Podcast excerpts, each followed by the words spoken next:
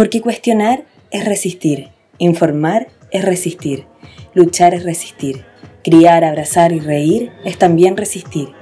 Y porque hoy en día resistir es el mayor acto de revolución, es resistir.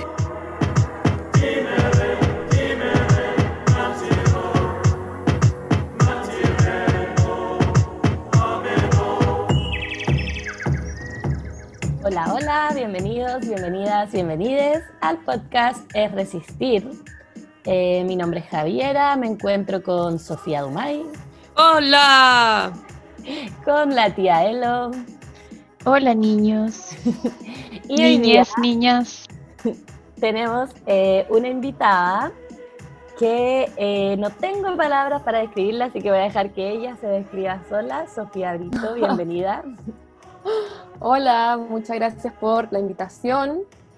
Y bueno, no sé si no hay palabra, yo creo que en realidad Hay color cualquier igual. cantidad. Wow, hay cualquier cantidad de palabras. sí. No, pero, pero no es para tanto. Eh, soy egresada de Derecho. eh, bueno, en realidad me he dedicado principalmente a la investigación en procesos constituyentes, así que cuando empezó el proceso constituyente fue como mi Navidad eterna. Y además eh, soy escritora, eh, trabajo en poesía y principalmente en columnas de opinión. Y hace poquito lanzamos un libro que se llama Por una Constitución Feminista, que es un libro que recopila las voces de diferentes escritoras, activistas, eh, eh, bueno, trabajadoras de la educación con respecto a cómo pensar una constitución feminista. Un libro que lanzamos por la editorial Pez Espiral y que, bueno, no, no pensamos en la contingencia del coronavirus cuando se lanzó, que fue en, en marzo de este año, pero de todas formas el feminismo siempre vigente, así que importante su lectura, sobre todo porque hay muchas eh, compañeras que escriben ahí, ¿no? O sea, hay compañeras mapuches, eh, como decía, profesoras, activistas, que nos dan una, una pincelada también de lo que está pasando en el movimiento feminista en Chile desde el estallido social y antes con su reconfiguración de estos últimos años. Así que muy, muy recomendado, aunque venga de cerca. ¿A dónde se puede encontrar ese libro? Mira, ese libro lo estamos vendiendo directamente desde la editorial, dada la contingencia, y en librerías también, bueno, pero ya que estamos en un podcast internacional, escriben al, al Instagram arroba pez-espiral y lo pueden adquirir y ahí eh, eh, vemos como la posibilidad de los envíos internacionales. Pero si están en Santiago, en Chile, también lo pueden adquirir en librerías, como la Altamira, la TAC, las clásicas, digamos. Yo lo tengo. Y igual todavía no me lo termino, pero lo empecé a leer y lo encuentro demasiado interesante. Y creo que a pesar de que, no sé, justo haya salido antes del coronavirus, también en este momento eh, como que tienes todo el sentido. po. En verdad no deja de tener sentido porque ahora estemos en nada, sino que más encima con todo lo que está pasando en Chile ahora, cobra más sentido, siento yo, al menos. De todas Eh, maneras. Todo calza. Sí. Todo calza. Eh, sí, todos los, todos los caminos llegan al feminismo, parece, ¿o no? ¿Cómo, cómo hiciste para hacer esa recopilación? ¿Cómo, ¿Dónde encontraste a esas, a esas gallas? Bueno, la verdad es que yo trabajo hace tiempo con, con varias coordinadoras, asambleas, como que estoy bien metida en el, en el mundillo del activismo feminista y también en lo relativo a la escritura.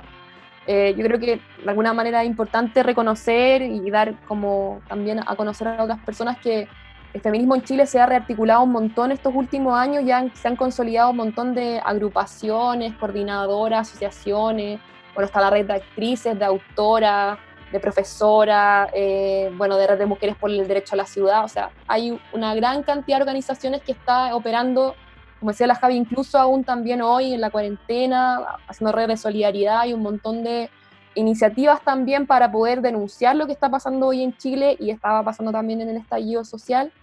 Eh, y el, el libro en realidad nace o, o tiene como la, la- la, por así decirlo, el propósito de, de poder poner sobre la mesa el debate constituyente desde una perspectiva feminista, porque en un comienzo, cuando se empieza a hablar de Asamblea Constituyente en octubre, noviembre de 2019, pareciera ser un debate demasiado masculino. Y salieron todos los profesores de derecho a hablar de los matinales, a explicar lo que es una constitución, como un poco en la, en la misma verticalidad que se ha dado siempre la enseñanza del patriarcado. Entonces, la idea un poco era poder visibilizar voces que estaban hablando sobre el proceso constituyente, eh, que venían desde el mundo feminista y que no habían empezado simplemente en octubre, sino que tienen una trayectoria súper eh, importante en los últimos años e incluso también en lo que, en lo que sucede antes de la, del fin de la dictadura con la lucha de las mujeres por eh, el derrocamiento de Pinochet en los 80, con el MEMCH, que es el movimiento de la emancipación de la mujer en Chile, y así también construir o empezar a aportar al tejido de las redes feministas que muchas veces se pierde en la historia oficial. Entonces, estas compañeras que escriben ahí son parte de eso, muchas de mundo súper diverso, eh, pero parte, aunque estén, incluso muchas a lo mejor tienen diferentes feminismos y diferentes visiones del feminismo, pero parte de esa misma red, de ese mismo entramado feminista que tenemos hoy aquí. Yo creo que eso es aún más importante porque, no sé, yo, como te digo, todavía no leo todo el libro, pero lo empecé a ver y como que abarca de todas las áreas. Eso es muy importante, encuentro yo, porque, no sé, pues de repente yo no me siento tan identificada con algunas cosas, pero leo otras y es como, hoy sí, en verdad, me hace todo el sentido porque como que Em, abarca, como lo dije antes, muchas áreas distintas en las cuales el feminismo y la constitución, en este caso, influyen pues, en nuestra vida, ¿cachai? No sé, me pareció muy bueno eso. Sí, eh, o sea, bueno, yo creo que hace un tiempo atrás también, eh, en esta reconfiguración que se ha hecho el movimiento feminista a nivel internacional, se habla mucho también de la transversalidad del feminismo, o sea, de cómo el feminismo no es un movimiento aparte, como la esfera de las mujeres, como se ha entendido muy, mucho por, las políticas eh, gubernamentales, sobre todo, como por ejemplo esta idea de crear un ministerio de la mujer, una comisión de género, eh, cuando en realidad las problemáticas de género están como eh, presentes en todas las problemáticas de la sociedad, ¿no? No es como que seamos como el, el, ¿cómo se llama esto? El, la nota al pie de página, como muchas veces no han querido entender. Entonces, yo creo que de alguna manera el libro intenta o, hace el esfuerzo como por reflejar eso, ¿no? De que no hay un movimiento, comillas, de mujeres, sino que el movimiento feminista está presente en los movimientos sociales en toda su complejidad. Eh, y que además de eso hemos como eh, desde ahí empezado a poder eh, eh, de alguna manera generar redes y articulaciones feministas que antes, claro, no, no, no se veían mucho, ¿no? por ejemplo, yo en mi caso que vengo del movimiento estudiantil, el movimiento estudiantil el 2011, que era como el gran auge, así como súper importante todo lo que estaba pasando, no hablaba de las problemáticas de género, hablaba principalmente de las problemáticas de clase, como si la clase no tuviera género, ¿no? O sea, como si no existiera una división de género que también influye en la clase, ¿no?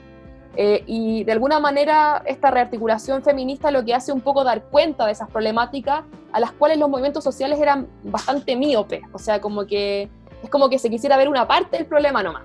Y, y en realidad eh, todo lo que tiene que ver con las disidencias sexuales, con el ser mujer, con la violencia de género, eh, bueno, con el acoso, como también salimos a las calles en 2018, en, la, en el Mayo Feminista, eh, son cuestiones súper relevantes de poner sobre la palestra en el sentido de que, claro, no es un ámbito de la sociedad en el cual se puede resolver y ya está, sino que está presente en la salud, en la educación, en la vivienda, eh, en lo que tiene que ver con los pueblos indígenas, en lo que tiene que ver con la autonomía de los cuerpos. Entonces, esa era un poco la idea, poder reflejar eso, esos debates. Obviamente faltan un montón que también queda la invitación abierta para seguir escribiendo, ¿no? Pero de alguna manera esa es la, intención del libro y que también pudiera dialogar en un momento en el cual estamos hablando y poniéndonos directamente frente al derecho, eh, frente a un nuevo derecho, un nuevo orden, una nueva regulación de la sociedad, que también es un tema que siempre ha sido complejo para el feminismo, o sea, cómo nos enfrentamos al derecho siempre ha sido una temática importante para abordar. Oye, y del, libro, eh, ¿en algún momento fue alguna clase de objetivo levantar algún representante en la... Eh, eventualmente si hubiese una eh, reescritura de la constitución, ¿algún representante para eso o no? ¿Alguna representante? Mira, yo creo que de las escritoras, probablemente más de alguna va a estar en ese espacio, creo yo. Pero la, gracia un poco del libro también es que hay diferentes posiciones justamente con lo que se refiere a lo constituyente, ¿no? O sea, que hay compañeras, por ejemplo, un debate clásico en el feminismo, eh, no solamente en Chile, sino que podríamos decir en América Latina, es el debate como de la autonomía de la institucionalidad. Es que las feministas tienen que disputar la institucionalidad o tienen que mantenerse como un movimiento autónomo. Y yo creo que en este libro también se reabren esos debates, ¿no? Y, que también hay muchas compañeras que no lo entienden, o más bien lo entienden como una falsa dicotomía, eh, porque en realidad son dos espacios necesarios de estar. Y bueno, puede haber compañeras que estén más dispuestas a disputar los espacios institucionales y otras compañeras que piensen que es mucho más necesario quedarse en los espacios autónomos para, de alguna manera, como seguir tejiendo el movimiento en ese sentido. Eh, bueno, son debates súper interesantes que yo creo que con esto el proceso constituyente se han actualizado eh, y que tenemos la suerte en realidad en Chile que tenemos compañeras que estuvieron en ese debate, como el, primer round, digamos, de ese debate en, en, los 90 o en los 80, que hoy día también nos entregan hartos insumos con respecto a eso, ¿no? Y eso es muy, muy interesante, o sea, cómo, cómo de alguna manera la lucha por la democracia siempre ha sido una lucha importante en el feminismo en Chile, o sea, por el voto, por el MEMCH y la autonomía de los cuerpos, luego está la lucha contra la dictadura y ahora la lucha por un proceso constituyente. Estoy desde dentro estoy más desde fuera y que igual, obviamente yo creo que, o sea, no sé, esta es mi opinión, no creo que sean excluyentes, ¿cachai? Como que, como tú decís, pueden haber algunas que estén peleando desde dentro y otras que estén peleando desde fuera, pero es brígido tomar una postura, encuentro, como, a ver, yo voy a decidir meterme en esta weá y sabiendo que probablemente este sistema democrático político que tenemos en Chile es súper patriarcal, ¿cachai? Entonces como que voy a jugar dentro de esas reglas que son una mierda, no sé, o que son muy malas, no sé, o voy a luchar desde fuera, pero tampoco sabéis qué tanto podéis realmente hacer una ruptura de la wea, ¿cachai? Mm. No sé, es que cuando empezó todo este tema del estallido, igual aquí hicimos cabildo, hemos tenido muchos procesos como de reuniones, de muchos chilenos que han sido muy buenos, porque estando lejos la cosa ha sido muy difícil, entonces por lo menos al juntarnos y conversarlo, se dan este tipo de discusiones también, pues.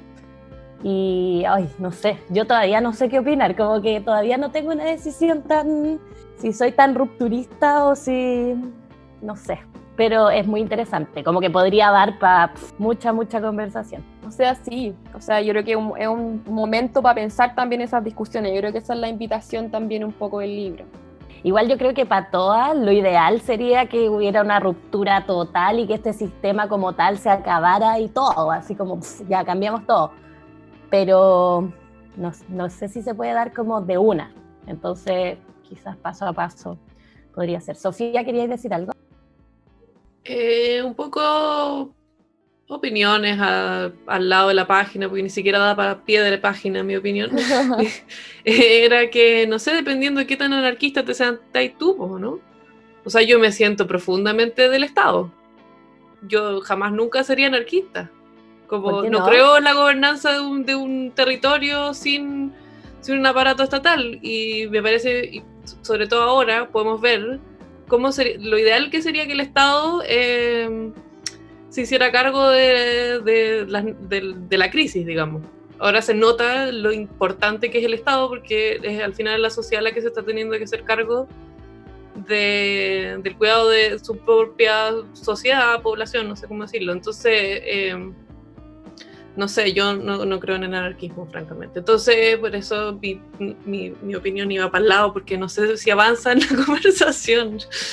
Ay, a mí me pasa que, no sé, igual creo, o sea, me podría imaginar una sociedad en que vivamos como en comunidades, si no exista un estado total jerárquico, no sé, como muy y los recursos naturales y la comida, y hay tantos problemas que solucionar que no se, no se hacen tan fácil, digamos, que todo el mundo sea autosustentable, digamos.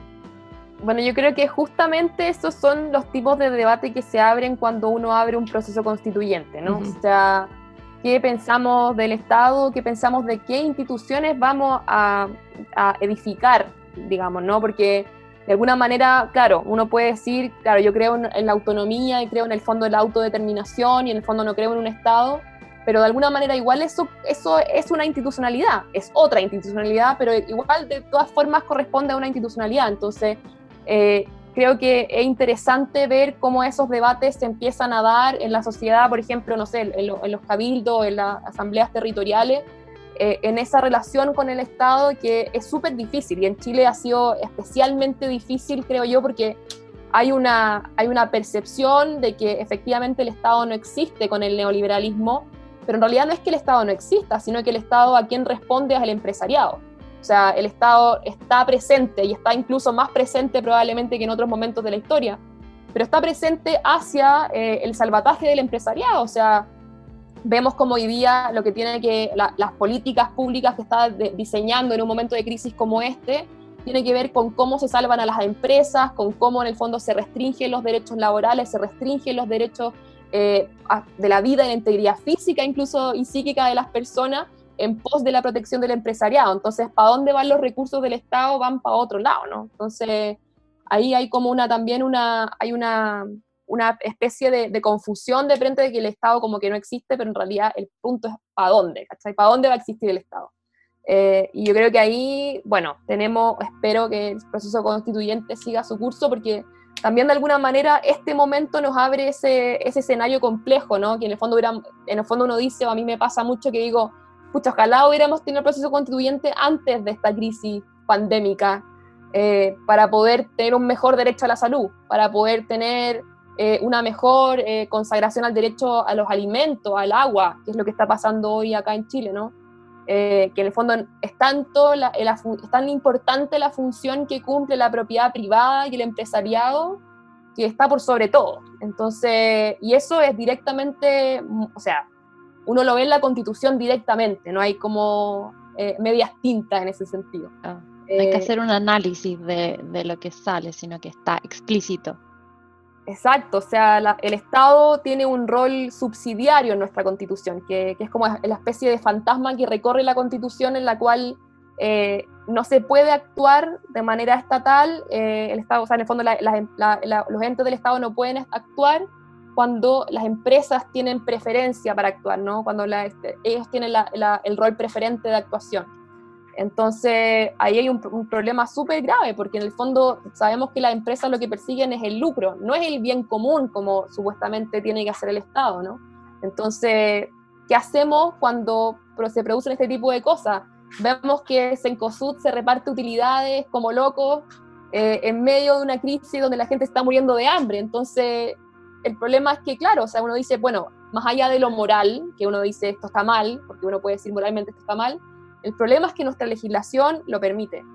Eh, y lo permite y lo avala de alguna manera. Entonces, ahí, claro, yo creo que es el problema de qué tipo de Estado queremos tener y también un poco lo que, como retomando lo que decía la Javi, como quizá, a lo mejor, claro, pensamos en un modelo de sociedad distinta, quizá cuántos pasos tienen que darse para que esa sociedad sea distinta. Sí, yo creo que hay muchos pasos antes de eso, obviamente. Y lo que quería decir es que nosotras, bueno, estamos en Alemania las tres, entonces estamos viendo la diferencia así, pero abismal de un estado eh, subsidiario y un estado de bienestar, ¿cachai? Aquí las cosas funcionan muy distintas así. Entonces, para nosotras estar viendo lo que pasa en Chile, que en verdad lamentablemente no es sorpresa, ¿cachai? Lamentablemente esperábamos todo esto que está mm. pasando en comparación con lo que estamos viviendo nosotras, que incluso somos eh, extranjeras aquí, ¿cachai? Es totalmente distinto y por lo mismo, bueno, nació este podcast, por lo mismo todo lo que estamos como tratando de compartir y, conversar, porque aquí las cosas funcionan de otra manera, ¿cachai? Aquí en verdad el Estado se preocupa de ayudar a la gente. Y esa weá en Chile está pero a años luz. Onda, ahora creo que van a dar una canasta de 60 lucas, 65 lucas, una cosa así. Aquí nos dieron 5 mil euros. ¿Cachai? Onda, no a todo el mundo, obviamente, había que optar algunas cosas, pero igual las ayudas del Estado a la persona particular o sea, son totalmente distintas, ¿cachai? O sea, igual a mí me gustaría agregar que siento que hay varios factores también que hay que considerar. que con- considerar que también, yo igual siento que nunca hay que olvidar que Europa, con todos los beneficios que tiene, las tiene porque ha A hecho costa. sangrar Sí, a continentes completos, sacándole Totalmente. todo. Entonces igual también hay que tener eso en consideración, yo encuentro, porque no deja de ser importante y se olvida fácil. Y también la historia, como la historia del, del país, de Alemania, de Europa, de Chile, de Sudamérica, como que es es súper importante también, por ejemplo, lo que hablas de la constitución. La constitución en Chile realmente nunca se ha escrito de forma inclusiva al pueblo, siempre ha sido en cuatro paredes por expertos, hombres, que en, en ningún momento han pensado en el bienestar del pueblo, sino que piensan en el bienestar del, del núcleo que tiene el poder. Entonces igual hay que también eso considerar. em, De todas maneras. Sí, o sea, eso es, es importantísimo. O sea, cuando teníamos la posibilidad de hacer talleres presenciales sobre el proceso constituyente, era una de las cuestiones que a mí me gustaba destacar eh, como para empezar, ¿no? Que en el fondo, claro, se dice que la constitución del 80 fue hecha en dictadura, pero en realidad todas las constituciones han sido hechas en situaciones antidemocráticas. Eh, no, es la, no es la primera vez y esperamos que sí sea la última pero el punto es que efectivamente para poder tener un proceso constituyente realmente democrático, claro, tenemos que visibilizar que, ha- que en el fondo las constituciones en Chile han sido hechas por hombres blancos, eh, y hombres y blancos. Entonces, eh, o sea, imagínense, la comisión Ortúzar, que es la que, con- que, eh, creó la constitución del 80, había solo una mujer que no estuvo presente todo el tiempo. Eh, ¿Quién? ¿no? Y, eh, mira, el nombre no me acuerdo porque esas señoras yo nunca recuerdo los nombres, porque son señoras que hay que olvidar, prefiero yo. Pero, pero en realidad el punto es que no, o sea, claro, uno dice no hay una, no hay una visibilización de las subalternidades que están presentes en la sociedad, o sea, por eso mucho se hablaba de la paridad, eh, de la inclusión de los pueblos indígenas, originarios, eh, de la inclusión también de otras identidades que no están presentes siempre en la política, y que es un tema también súper relevante para el, o sea, siempre ha sido un tema relevante para el feminismo, qué pasa con la representación política, ¿no? ¿Cómo hablamos de una política feminista? Bueno, eh, hay, un, hay un artículo ahí en el, en el libro de la, por una constitución feminista, el libro que le está recomendando, que escribe Alejandra Castillo, que es una filósofa feminista, en la cual ella dice, bueno, tenemos que apostar por un concepto complejo de paridad, porque tampoco sirve de nada que sean las mismas mujeres privilegiadas las que siempre estén en el poder, ¿no? Las que siempre tomen las decisiones.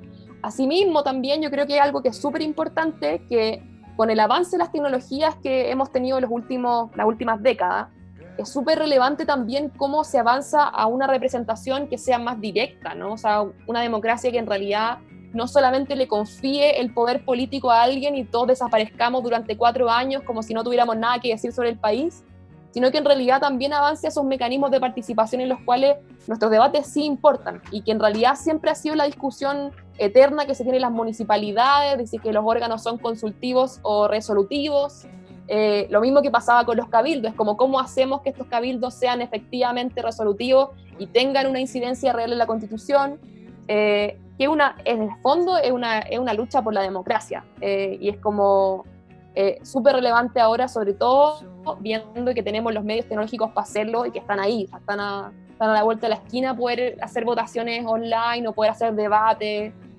Creo que eso es súper central también. Sobre todo en estos tiempos como de pandemia nos hemos dado cuenta que el mundo digital da para mucho.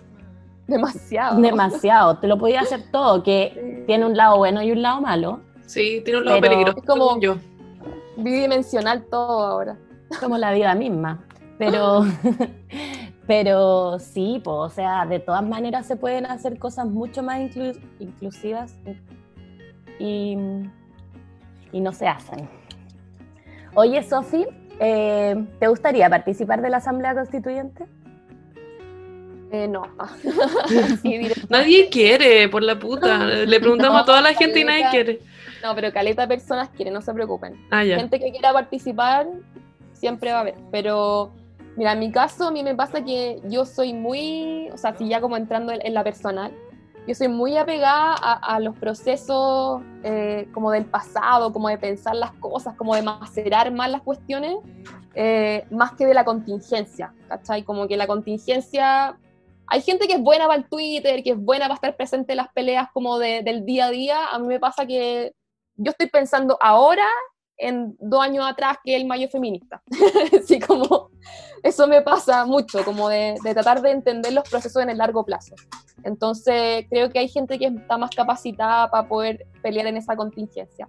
De todas formas, obviamente me gustaría quizá trabajar como asesora constitucional, así como ah, más en la técnica, como en la, en la cuestión técnica, pero no en la cámara, en realidad. Claro. Además, con el conocimiento que tú tenés como de eh, haber estudiado derecho y todo, obviamente que da una ventaja para poder como plantearse en esa mesa quizás y hablar, ¿cachai? Porque, por ejemplo, yo no me sentiría capacitada, que igual sé que es un poco, eh, no sé, pues como que finalmente tiene que haber gente que no necesariamente sepa hablar y que diga las cosas como las viven, ¿cachai? Pero yo creo igual... que esa es la gracia, ¿ah? O sea, mira, yo también, obviamente que toda la gente de mi rubro siempre me odia cuando digo esto, pero ojalá que la constitución no la escriban los abogados. Gracias, qué bueno que lo pienses. O sea, esa es la idea, porque en realidad bueno, no sé, igual yo no sé si es para tanto esa cuestión del mundo sin abogados de los Simpsons, pero aún así creo que es importante que, que, una constitución, que es como en el fondo la norma más política y más fundamental de una sociedad, sea una norma primero que pueda ser comprensible, o sea, que una norma que en el fondo efectivamente no estemos todos, porque no, el año pasado pasaba un montón acá en Chile que tuve a toda la gente como leyendo la constitución, así como por primera vez entendiendo como que había una constitución, o sea, como una lejanía con, con esta norma que en el fondo es tan fundamental, eh, pero terrible, o sea, impresionante, ¿no? Y de hecho lo, lo, que más pasaba en el proceso constituyente de Bachelet, el fallido proceso constituyente de Bachelet, es que la gente decía, ya, pero ¿para qué voy a participar si es que en realidad la constitución no cambia nada? Entonces hay una, una, lejanía que también está dada por las mismas condiciones de la construcción de la constitución del 80 y, esta verticalidad, elitización que existe de la política, que uno dice, bueno, ojalá que esta constitución nueva sea escrita de la forma más democrática posible y eso significa por gente que no necesariamente tenga conocimiento jurídico, por gente que no necesariamente tenga una familia que haya estado históricamente en la política, como los mate los eh, no sé, la Echeverría, la Raín, no sé. O Sandón, Walker, sí. sí, pues, eh, sí, o sea, yo encuentro que, o sea, está bueno que hayan abogados, pero ideal que sea un poco más interdisciplinaria la cosa, porque en general me da la sensación de que los cargos de poder los ejercen médicos. Médicos y, abogados. y ojalá de la católica y ojalá rubios. No, ya, nunca tanto, pero... pero igual en, en, este gobierno sí, eran casi todos abogados de la católica y, y señores, igual hay más universidades por último y hay otras carreras. Sí, hay más gente en el mundo. Hay más gente en el mundo y son inteligentes igual las otras personas de otros rubros. Hay que dar espacio. Bueno, y ahora como para cambiar un poco la conversación, eh, ¿cuál ha sido tu percepción o análisis de la situación actual con respecto a feminismo, con respecto a los grupos, a eh, juntas de vecinos, eh, organización de, de las mismas, yo creo que hay una continuación de las mismas organizaciones que se estaban formando durante el estallido y ahora como respondiendo a esta crisis eh, sanitaria.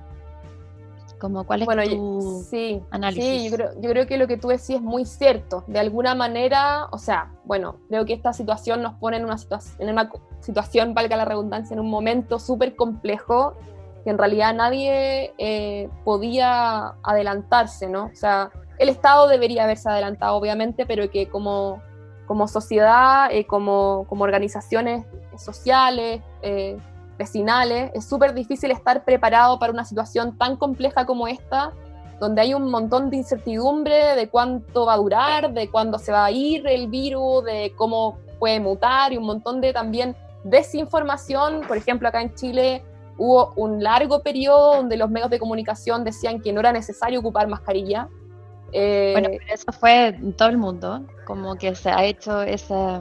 Sí, no, claro, pero, pero acá yo creo que o sea, de alguna manera las cosas siempre llegan a América Latina como dos o tres semanas más tarde, entonces de alguna manera eso también influye un montón también en la forma en que, en que la gente también eh, puede estar preparada para una situación como esta. Y por otro lado, creo que efectivamente, como tú decías, eh, hay una, o sea, yo, yo reivindicaría justamente las organizaciones que se formaron en el estallido o que también cuajaron más que nada en el estallido social para la situación actual, porque son las redes de solidaridad las que están permitiendo que la gente no se muera de hambre, o sea, una situación tan compleja como esa. Eh, y, creo que de alguna manera a mí me tocó mucho ver también en, octubre, en noviembre, cuando estaba haciendo talleres sobre el proceso constituyente, eh, que habían muchas eh, juntas de vecinos y organizaciones de, de, los barrios, poblaciones, que habían empezado a tener comisiones de alimentación, ¿cachai? O sea, como, como que había una comisión de, habían comisiones de seguridad, comisiones que tenían que ver como con los talleres de formación, y también comisiones que tenían que ver como con el autoabastecimiento, por ejemplo, de comprar cosas más baratas, de hacer cooperativas para comprar, no sé, una cierta cantidad de alimentos para que saliera como para las casas un poco más económico. Creo que eso ah, fue, o sea, está siendo central hoy, hoy día, ¿cachai? Como que sin eso en realidad sería súper mucho más compleja aún la situación. Además que, claro, hay una, cierta disposición, yo creo, a, reconocerse más como pueblo, o sea, como a reconocer que, hay una situación de opresión que está presente en el país eh, y que de alguna manera las feministas venían avisorando de un poquito antes, ¿no? O sea, habían manifestaciones que, ya decían, en el fondo, mujeres contra la precarización de la vida, que fue los 8 de marzo anteriores del 2019 y 2018, eh, y una serie de, coordinaciones que también han permitido eso, por ejemplo, no sé, pues el, el hashtag que ahora salió eh, que no tenemos ministra, justamente contra esta, eh, este nuevo nombramiento que hizo el gobierno de una, eh, bueno, nefasta. de la UDI, que sabemos cuál es su posición con respecto a todas las temáticas sociales y que efectivamente hace que un ministerio que, claro, que es completamente insuficiente, lo sabemos, pero que también se hace necesario en un momento de, donde se, se encrudecen las situaciones y las condiciones para las mujeres donde existe más violencia doméstica, donde quienes sufren la mayor precarización son las mujeres porque son las que tienen que enfrentar mayores eh, desafíos con respecto al teletrabajo por un lado, así como también los despidos, eh, mayor carga en el trabajo doméstico, es más, alrededor de un 30 un 40% más el trabajo doméstico que se está viviendo actualmente con la pandemia.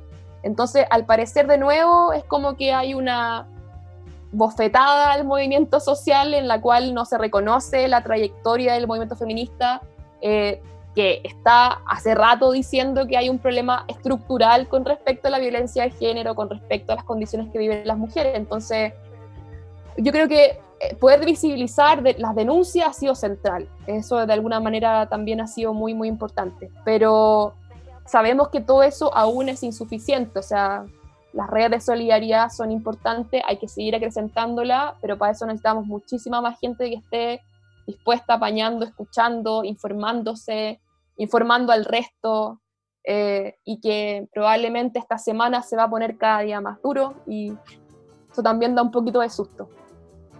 Eh, me gustaría preguntarte con respecto a estas mismas organizaciones y con los migrantes, porque igual es un grupo que puede ser que no necesariamente estén interesados en tener una conversación sobre el cambio constitucional, porque como que yo que vivo en el extranjero, yo no necesariamente me siento tan parte del territorio en el cual estoy viviendo, como no soy ni ciudadana, no puedo votar, etcétera, etcétera.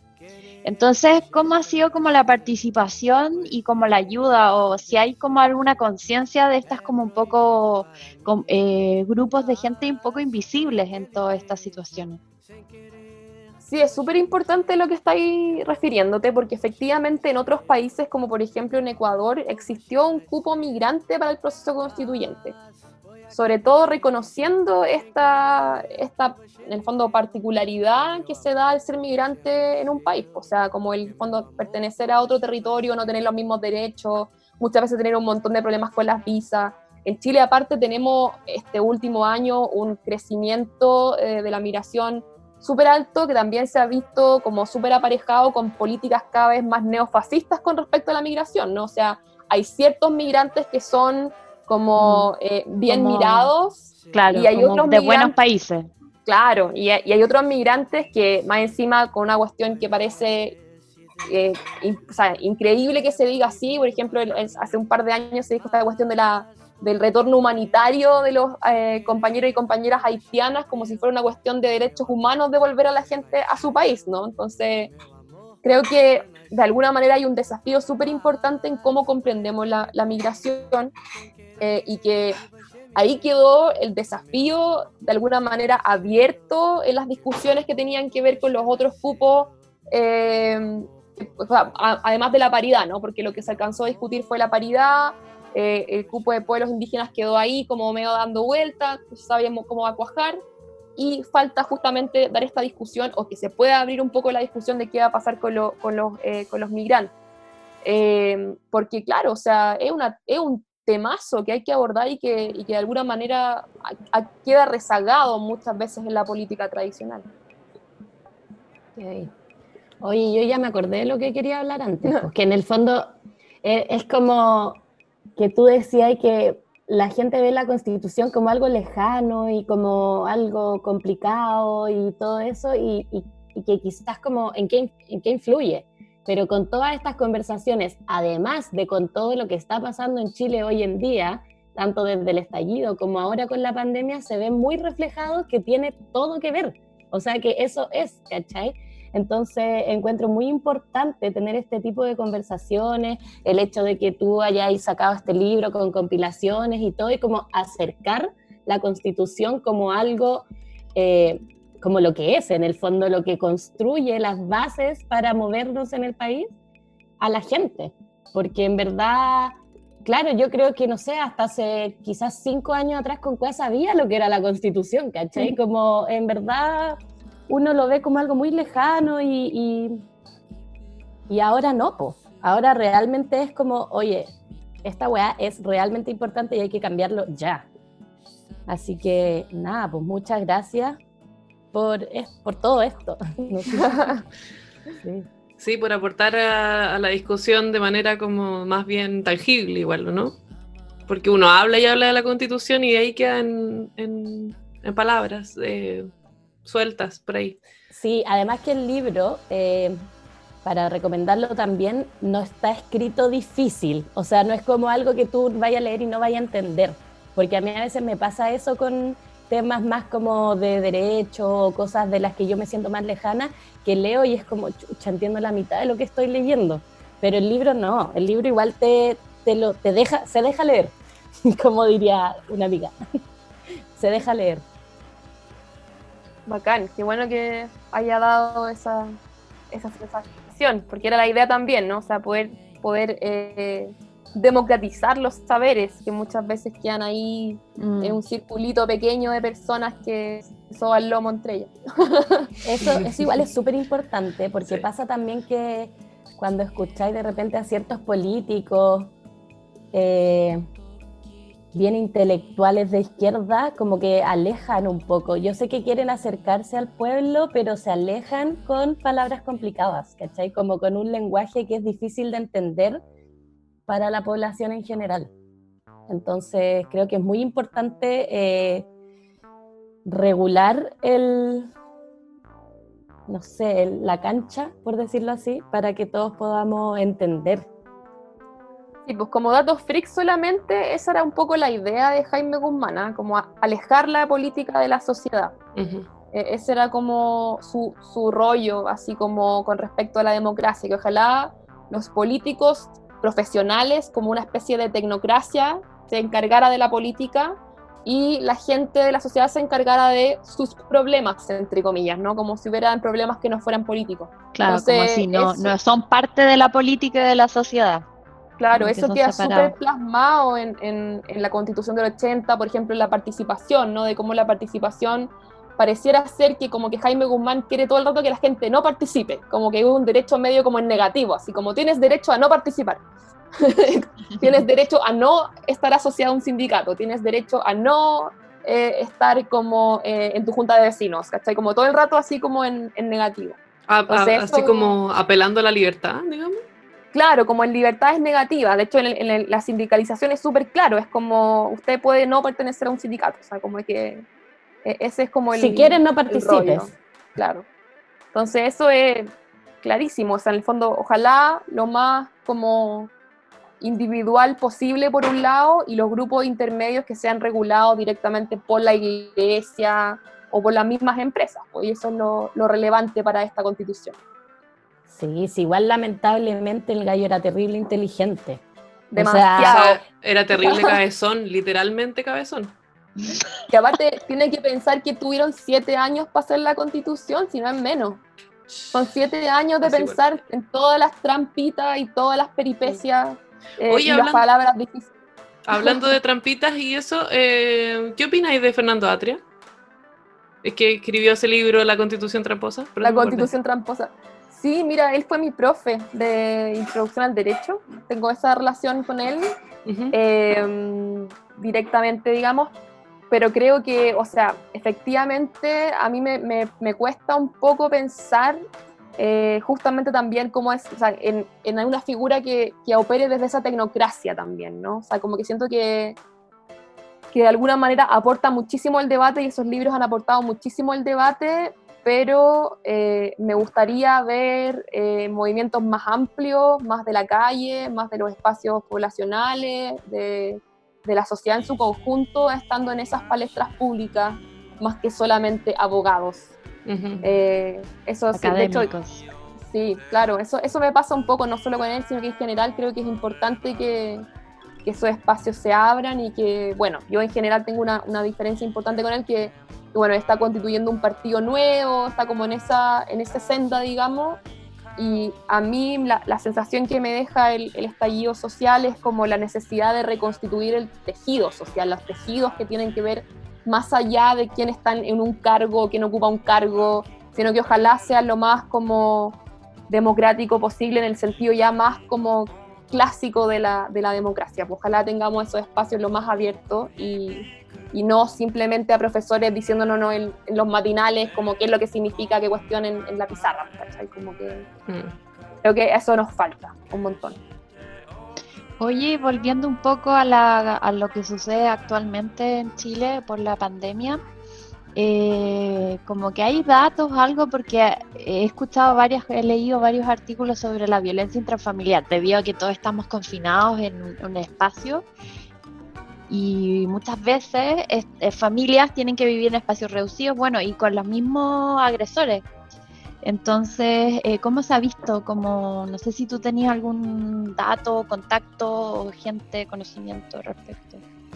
Sí, o sea, yo creo que lo, lo importante, justamente como decía anteriormente, es que es fortalecer las redes, o sea, que, que ojalá las mujeres sepan dónde acudir eh, o sea, hay mujeres y disidencias también, no olvidemos de un montón de niñas, niñas, niños que tienen que vivir con sus padres o, familiares, tíos, agresores, o que también, por ejemplo, están viviendo su proceso de transición y tienen problemas en la casa, hay un montón de otros tipos de violencia que no tienen solamente que ver con la relación hombre-mujer, digamos. Eh, y ahí yo creo que es importante eso, ¿no? O sea, que hay un montón de organizaciones que están visibilizando esas redes. A mí en particular me parece que, que, el trabajo que hace la red de, o sea, la Asociación de Abogadas Feministas es súper bueno, son compañeras súper comprometidas con, con, la causa. Yo no, no, estoy ahí porque no me siento tan abogada, pero, eh, pero las compañeras que, que, sí litigan y que sí trabajan en, en llevar denuncias y llevar casos son un súper, súper buen referente para saber dónde acudir. Entonces, Abofem es realmente importante, además que está presente no solamente en la región metropolitana, que uno dice siempre está todo centralizado, sino que tiene eh, diferentes, eh, eh, de alguna manera, como partes de la organización en, en, diferentes regiones. Entonces eso también es súper importante para saber cómo acudir, bueno, en las redes sociales, en el Twitter, Instagram, Facebook, ahí las pueden encontrar. Bueno, súper importante. Cambiemos un poquito el tema, como para cerrar, ¿alguien quiere decir algo? Porque quiero hablar de eh, la Sofía poetisa.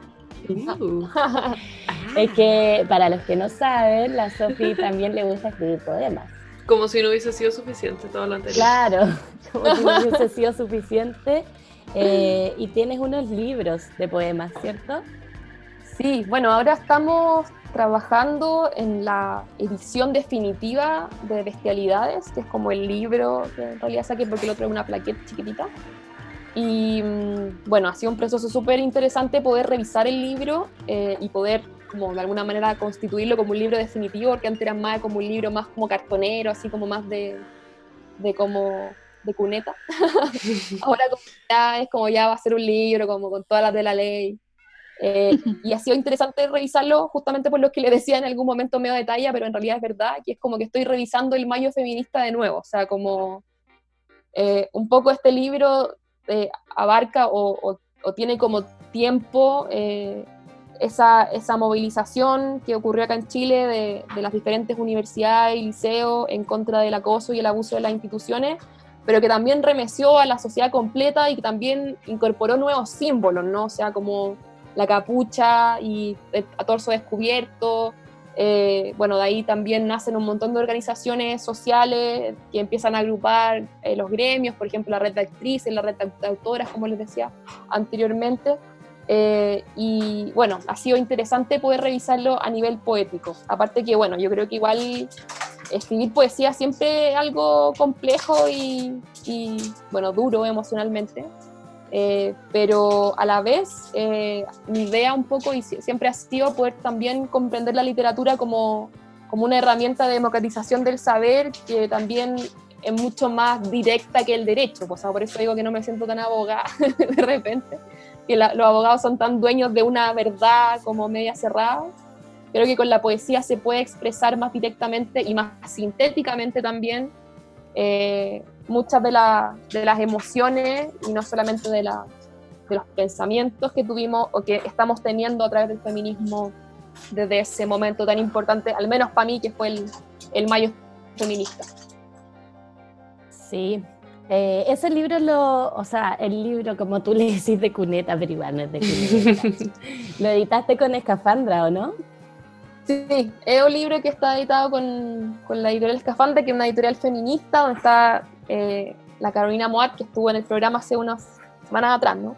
Y, la Caro, bueno, es, la, como la parte del grupo editorial, eh, y claro, la idea es como poder sacarlo ahora porque Escafandra también, eh, una editorial que era más chiquitita, iba a empezar a ampliarse, a poder trabajar ya como en, en, otros ámbitos y bueno, en mi caso yo edité el libro de poesía con, con una editora eh, que se llama Victoria Ramírez, que también es una poeta súper, súper importante ahora en la poesía joven en Chile, así que para que la busquen también, es una súper, súper, súper, súper poeta, así que muy recomendada.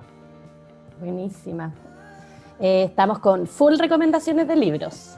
Sí, demasiado. Eh, ah.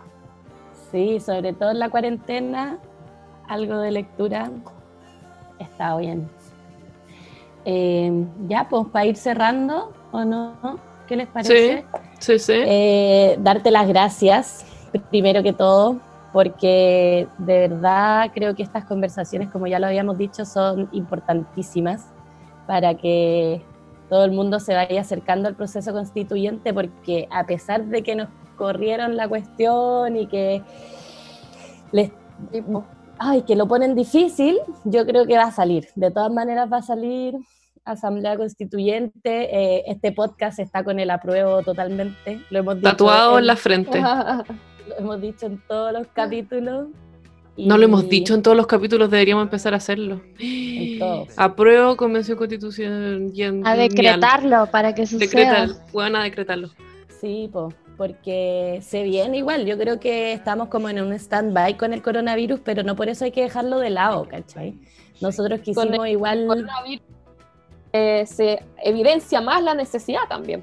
Eso, o sea, yo creo que eso ha sido muy importante porque ahora con todo lo que está pasando en Chile, con la gente que en verdad no tiene que comer, que están manifestándose igual, eh, queda más en evidencia, como tú dices, todo lo que tiene que cambiar. Porque en verdad son, eh, son cosas muy básicas. Y al final la gente está manifestándose, como yo escuché y leí varios como tweets y cosas que decían como, ay, los politizando problemas sanitarios, un problema de una pandemia, pero para que la gente salga y se exponga, a sabiendo las consecuencias que tiene, es gente que está realmente en una situación de desesperada, o sea, realmente es porque están pasando hambre y porque necesitan visibilizar esta, esta necesidad. Entonces, claramente, obvio que es político, obvio que es político si no tenéis acceso a comida, si no tenéis acceso a salud, si no tenéis cómo moverte. Agua. agua, o sea, obvio que va a ser un... eh, Es, parte de, de- de vivir en un país, sociedad y como ser humano, uno es político, entonces hay que puro seguir luchando. Sí. Oye, por eso vamos a retomar nuestra sección anterior, dato aviso. Javi, Ya, bueno, entonces, en la sección Dato Avisos eh, queremos empezar a hablar sobre todas las ollas comunes, colectas, ¿cómo lo podríamos decir? Todas las cosas que se están organizando en Chile. Bueno, la verdad es que en nuestro Instagram estamos eh, compartiendo todas las cosas que nos han llegado, primero. Y segundo, eh, estamos recolectando toda la información con unos formularios que de a poquito se van a ir llenando, entonces de a poquito los vamos a ir compartiendo. Pero por ahora también queremos comentar que en la Sube la Radio subieron un post con una recopilación de muchos lugares donde uno puede eh, ir a ayudar, tanto sea donando comida, donando Dinero. productos de higiene, donando plata o lo que sea. Así que eh, queremos también pedirles a los que nos escuchan que nos compartan toda esa información porque estamos, se está haciendo a nivel de Chile, bueno, en realidad no sé si a nivel de Chile, pero hay como una especie de colectivo que está juntando toda esta información para hacer un, eh, ¿cómo se puede decir? Un Excel central Como centralizar Eh, la información. centralizar la información de todas las regiones y de todas los- las comunas que están necesitando ayuda. o sea, en el fondo ellos reciben la información para luego que la gente que quiera ayudar eh, sepa dónde hacerlo, digamos. Esa es la Claro. idea, generar una plataforma centralizada para que no vayas y dejes tu aporte tirado en la calle, digamos, porque así no sirve de nada. Eso. Entonces, yo estoy siendo parte de esa organización, estamos rellenando formularios y estamos haciendo un registro gigante centralizado. Así que por ahora lo que queremos pedir es que nos manden información y ya en el próximo capítulo vamos a compartir exactamente este, eh, todavía no sé cómo llamarle, pero este Excel, pongámosle con Carta eh, magna. carta magna con toda la información de dónde pueden tanto acceder a esta ayuda como ayudar con di- distintas formas. Eh, nos puede mandar la información al Instagram o nos puede mandar la información al mail. Es resistir.gmail.com. Y el Instagram es arroba es resistir. Así que vamos a estar recibiendo toda la información para poder organizarla, centralizarla y compartirla. Bueno, también hay una página web del gobierno que es eh, www.ingresodeemergencia.cl donde se está, uno puede postular eh, a un bono, el cual está enfocado a personas con ingresos informales. Entonces, si alguien quiere eh, postular, también es posible vía internet por tres Bacán. meses. Ese es el bono de 65 lucas, ¿o ¿no? Eh, sí, es, es un ingreso de familiar de emergencia. Ya, pues. Bueno, eso. Eh, de nuevo, muchas gracias, Sofía. Muchas gracias a ustedes por la invitación. En realidad, creo que es súper importante abrir estos espacios donde sea en todos lados y bacán también eh, que sean chilenas y chilenos en el extranjero porque nada, pues lo echamos de menos. Así que para poder compartir. Oye, que se sepa que en verdad aquí, bueno, tanto en Berlín como en muchos lugares del mundo, los chilenos se están moviendo con todo. O sea, desde que empezó Son el tema... movidos, por eso es lo que lo echamos tanto de. Sí, desde gente que movida. empezó el tema del estallido, que se han organizado tantas cosas, que claro, para la gente que está en Chile a veces no se ve, pero de verdad que hay mucha gente moviéndose y todo por, por amor al, al pueblo, A la. Igual también me, me gustaría agregar a la que matria. A la matria. La gente que está en el extranjero, que nos escucha, también se puede contactar a las distintas organizaciones en sus lugares, en sus territorios. Por ejemplo, acá Cabildo Berlín, Cabildo Barcelona, Chile Despertó. Hay Sí. distintas organizaciones que si quieren como centralizar su donación, porque a veces, claro, es mejor donar en conjunto un gran monto a una, un territorio específico en Chile, eh, también se puede hacer. Entonces también tengan en consideración eso. Sí, en ese sentido, quizás para la gente que no sabe dónde acudir, existe eh, Chile Despertó Internacional y desde Chile Despertó Internacional tienen para otras ciudades y ellos están comunicados, hay una red de chilenos que están comunicados de varias ciudades. Entonces, si alguien está en alguna ciudad que no hemos nombrado, se comunica con Chile Despertó Internacional en el Instagram principalmente y de ahí se pueden como redireccionar a los lugares que están haciendo cosas en sus ciudades. Así que eso. Muchas gracias, Sofía, por, eh, por, instruirnos en la constitución. gracias a ustedes. Cuando quieran, seguimos conversando. y recomendado el libro, recuerden. Sí, oye, recordémoslos, por una constitución feminista. Y ¿De qué editorial? En, la editorial, tú lo puedes Pez Espiral. Pez Espiral. sí, así que ahí... Precioso el libro, yo lo observé y muy buena diagramación. Excelente manufactura. ya, pues chiquilla, en verdad muchas gracias por el espacio. Creo que es súper importante tener estos espacios de conversación, de debate y de, de, datos, sobre todo en el momento en el que estamos. Así que se pasaron. Y como un mensaje positivo, cabres, todos hay, esto pasará, hay que perseverar. Vamos a ganar. Eh, hay que acompañarse, son momentos de igual no hay que dejar de lado las emociones y hay que escucharlas, pero también hay que canalizarlas. Nada, pasará. Sí, y hay que todo el amor. Cuídense mucho. Porque la cuestión está heavy, está realmente heavy. Lávense las manitas. Lávense las manitas. Y acompáñense entre, el, entre amigos, redes. Es momento de acoger y hacer mucho nanay.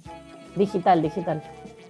Bueno, digital y en las casas con la gente que vive. sí, pues lo hizo. ya con ese anti eh, recomendación nos retiramos. Adiós. Chao. Para encontrar el amor hay que salir a buscar. Para cambiar hay que saber cambiar. Salirse del vaivén, tomar la carretera. Mira las piedras, cosa pasajera. Tanto trabajo, no me relajo. El intelecto me está matando. Mira que yo voy a donde va la situación. Que siempre hay motivo